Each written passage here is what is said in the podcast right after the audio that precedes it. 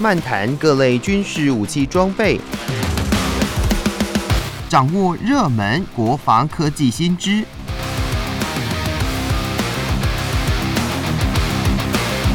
军武说早安，陪您一起领略国防知识力量。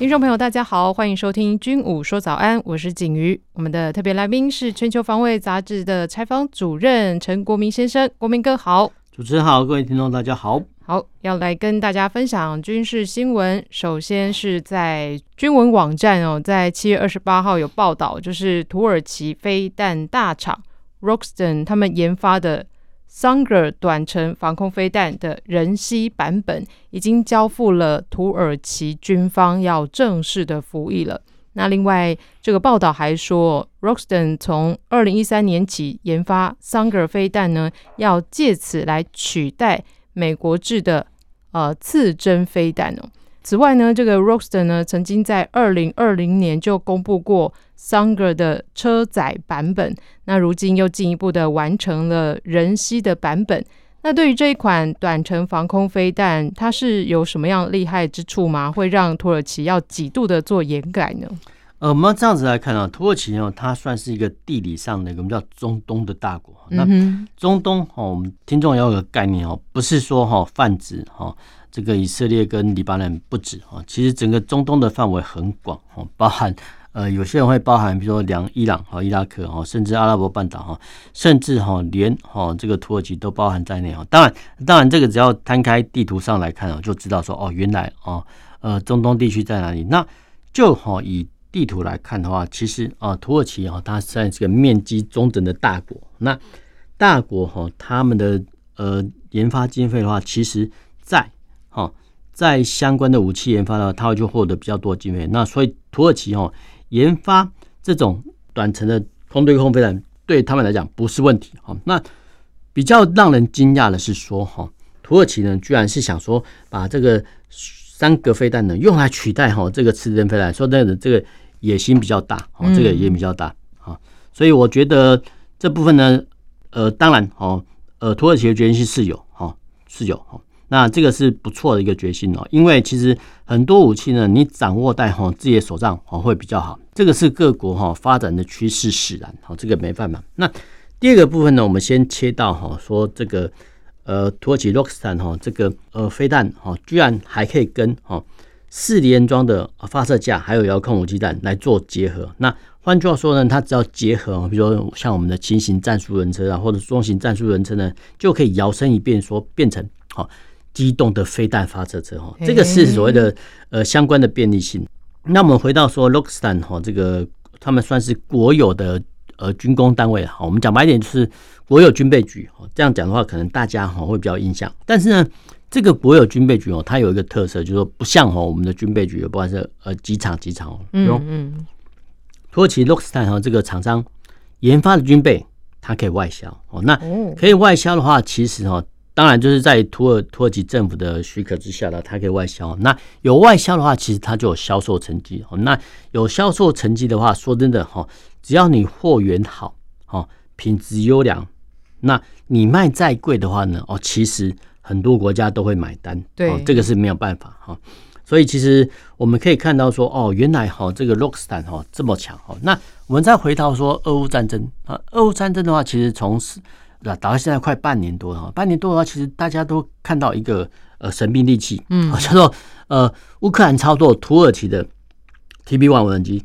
哦。那 TB One 无人机呢，哦，其实哈它可以担任，比如说呃战场的炮兵观察啦，哈，甚至呃在呃乌克兰呢用两枚海王星反舰飞弹击沉莫斯科号的时间，都发挥它至关重要的效果。好，譬如说。当时候呢，就有人说啊，乌克兰呢用这个土耳其制的 TB One 无人机哦导引哈，或者说事前哈帮哦这个海王星和反舰飞弹做侦侦测跟观察哈，来造成哈这个莫斯科号的被击沉。好，所以其实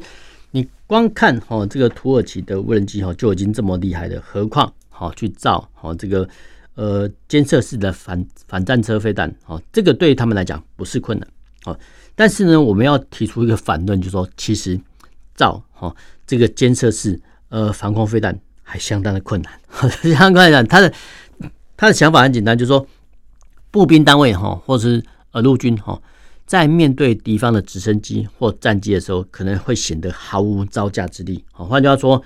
呃，可能是被打假的。不过这个时候呢，如果有短程的哦防空飞弹哦，可以让士兵哦直接扛起来，像哦这个反战车飞弹一样发射出去，然后把敌方的飞机击落。诶，这个不就是不对称作战吗？没有错哈。一般来说哈，这个短程的呃肩射式的防空飞弹哈，大概哈是价值五万美元。那一般的战机来讲哈，它的造价哈都要三千万美元哈，所以它的我们叫性价比哈，居然是一比六百哈。那当然哈，当然我们这必须讲到说哈，这个表面上是一比六百，不过哈，必须哈要证明士兵发射飞弹然后击中战机之后呢，哈，这个效益比哦才能达成。哦，换句话说，你还没有发射飞弹击落敌机之前。哦，这个效益比都不算哦。当然了，这个效益比是很大。不过，哦，就说敌方的战机呢，也会进行呃相关的战术闪躲啦，哦，甚至释放热焰弹哦，反避闪避闪反避动作等等等哈，让呃这枚飞弹落空。所以其实它的性性价比虽然很高哦，不过哦不是绝对哦，这个我们要先澄清哦。那为什么这种肩射式防空飞弹这么困难哦？呃，大家呢可以看到影片哦，各不管是军火商的影片哦，都可以看到说哦，原来哦，这种防空飞弹呢，只要哈士兵扛在肩上，然后按钮发射出去之后，哎，好像就可以自动哈命中敌机啊。事实上其实并不尽然，因为当你发射飞弹之后呢，其实这种所谓的呃监测式防空飞弹哦，它大概哈会有两个呃马达哈，一个是火箭马达，一个是飞行马达。那通常呢，第一段是火箭马达。火箭马达呢，在哦这个射手呃一按钮之后，你就开始点火。那换句话说，点火完之后呢，其实这个火箭呢就会燃烧完毕哦，然后把弹体哈往前推到哦，比如说二十八尺哦以外的地方呢，然后这个时候那再启动飞行马达哈。所以其实我们可以看到哈，不管是刺针防空飞弹或其他肩射式防空飞弹发射的时候呢，好像都没有什么尾焰哦，其实不是啊，就是说他们早在弹体哈离开这个发射架之前哦就已经。把里面的火箭哦燃烧完毕，然后产生一定的推力之后呢，然后一定的推力之后，在一定的速度、一定的距离之外呢，然后让飞行马达启动，然后再由哦这个飞行马达带动飞弹去追击目标哦。所以其实光是这一点哦，就是一个非常高难度的工艺。那第二点就是说。弹体跟发射管啊要相当相当的密合啊。如果说你的工艺不够精良的话呢，很可能哈这个在射手按钮的时候呢就已经自爆了哈。这个是对，这个是非常非常危险。所以其实你不要小看哈这种肩射式防空飞弹哈，看起来呃影片啊看起来很简单，好像大家一扛就可以发射，其实并不假。那再回归到哈最传统的时候呢，哎，其实居然是苏联哈研发这种所谓监测式防空飞弹哈最。力度最大的国家，因为当时候呢，其实美国空军的战力比较强，所以其实为了弥补哈，呃，美国空军的优势，所以其实苏联呢，呃，大行其道的，研发这种所谓监测式防空飞弹。那最明显的代表就是 S A 七，哦，那 S A 七，那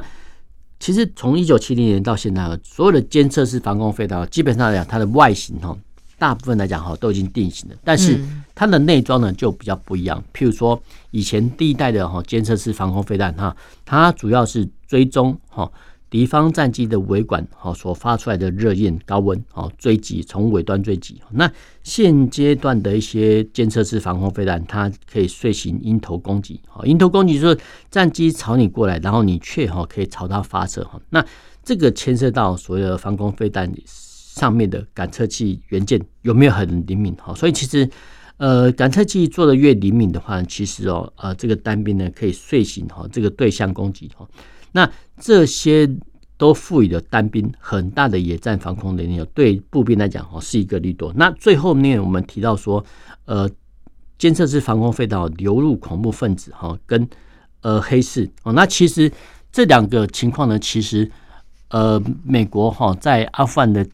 的时候呢，已经发生了哦。当时候呢，许多阿富汗的反抗军呢，居然哈把这个所谓的监视式防空飞弹给扣留啊，扣留在做什么呢？呃，扣留他日后使用。那没想到呢，呃，有部分的一些我们叫反叛团体的把哈这些呃美国军援的呃，防空飞弹呢流落到黑市哦，所以其实当时候呢也引起美国的紧张啊，因为确实有部分的恐怖团体哦，居然把哈这个防空飞弹呢用来攻击民航机哦，所以其实相关的哈，不管是防空飞弹的赠与、军售，还说黑市管制，其实是国际政治上哈永远被热门讨论的一环。嗯哼哼，哇，那看到这个土耳其的防空飞弹，它研发人机的版本，那对于操作人员的训练上。还有什么要特别注意的？这个人呃，我们要讲讲一个题外话，就是说，对对对，我们步枪呢，我们叫两段式扳机。对，哦，两段式扳机的话，其实哦，这种防空飞弹也有哦，就是说，换句话说呢，通常这种防空飞弹呢，会有两组人马，一组两个人哈，那一个人负责观察，一个人负责射击。那这个射手呢，哈，会在接受哦，比如观察手的通知之后呢，哎，开始呢，呃，扣第一段扳机，扣第一段扳机哈，让机器预热，然后去追瞄哈这个敌机。不过，哈，这个我们叫抠板机的时间啊，不能太长哦，否则的话呢，你会把防空飞弹里面的电源给烧到烧掉哈。所以其实这个还是要经过一段时间的训练的。不过哈，因为它的训练时程说真的比较短暂了，那只要人员只要短期训练的话，就可以随时上手。嗯嗯，了解。好的，那我们分享到这里，听首歌曲，再回到节目中。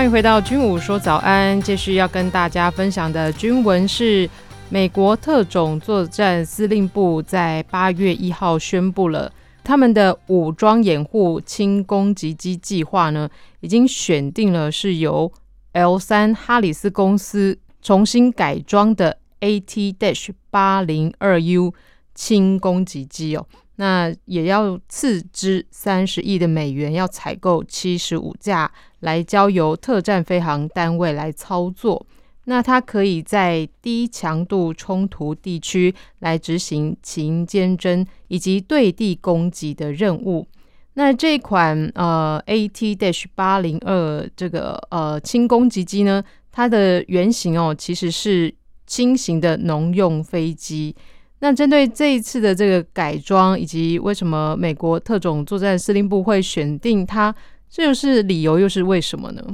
呃，我们要这样看，说这个是蛮奇特，很特别，很特别的意思是说，哎，你是个堂堂的美国，你是个特战司令部，你怎么会选择这个民用的？其实这个民用轻哦，是是呃，对，就是撒农药，撒农药的意思就是说哦，其实。在哈美国的一些中西部各州，我们叫内陆州哈，都是爱爱荷华州哈，他们种呃大麦跟玉米。玉米。那他们在农作物要收成哦，要成长的时候呢，必须哈大规模的撒肥料哈，甚至施肥、除毒等等等哈。那这个大规模的面积的，比如说喷洒农药呢，可能哈不是说像我们哈呃在台湾看到说，农夫哈背负这个背负式的喷雾器哦，慢慢喷，不是哈，在美国。呃，地大物博哈，他们内陆州哈说基基本上还是一望无际哈。对，他们对于哈这个玉米的栽种哈是大规模栽种哈，大规模除害，大规模施肥哦。那大规模除害的方式哦，就是采用这个轻航机哈来做呃上面载满农药或肥料去喷洒哦。大家可能很难想象说，怎么会哈面积大到说哈要用哈这个农夫哦要用。呃，可能啊，他们是聘请啊，可能是呃聘请外面的一些轻航机的一些操作人员哦，喷洒在你的农田哦，喷洒农药哈，然后的耐受什么，这个经验来讲，哈是大家哈我们在台湾所民众所没办法经历到的，因为它是一个大国，这是第一点。那第二点的话，我们还是很惊讶说，哎，你这个是堂堂正正的美国特战司令部哎，看起来就很威哈，他 下面掌管了很多特战部队哈，啊，你怎么会在哈这个？轻航机啊，没有不想就武装攻击机的话，选择哈这个农用。说真的，再怎么说你都要选择一些制式的装备，不是会显得比较威吗？哦，就这这讲白话了。不过哈，就是说美国他们特战司令部他们有他的想法，就是说呃这些装备呢，只要是好用哦，不管是他农用、民用、军用都可以哦，都只要能好用啊，他们都会去采购哈。这个是美国哈特战司令部哈他们相关的成产组员的。既定的想法啊。这个想法说的很奇特，但是呢，说真的哦，我们看看哦，这个采购的价格，它是三十亿美元哦，要采购七十五架，换句话说，十亿美元呢，只只能采购二十五架。嗯，那呃，二十五架的话，其实大概呃一架的话也要好几千万台币啊，所以其实说真的，这个也是所费不貲啊。但是但是无论如何，我们可以看到说哦，其实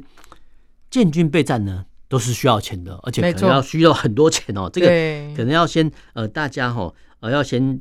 想清楚哦，这个方式哦。那当然哦，当然我们回归正题了说，这个是轻航机哦，所以其实它的承载量呢哦，基本承载重量呢基本上就比较轻哦。那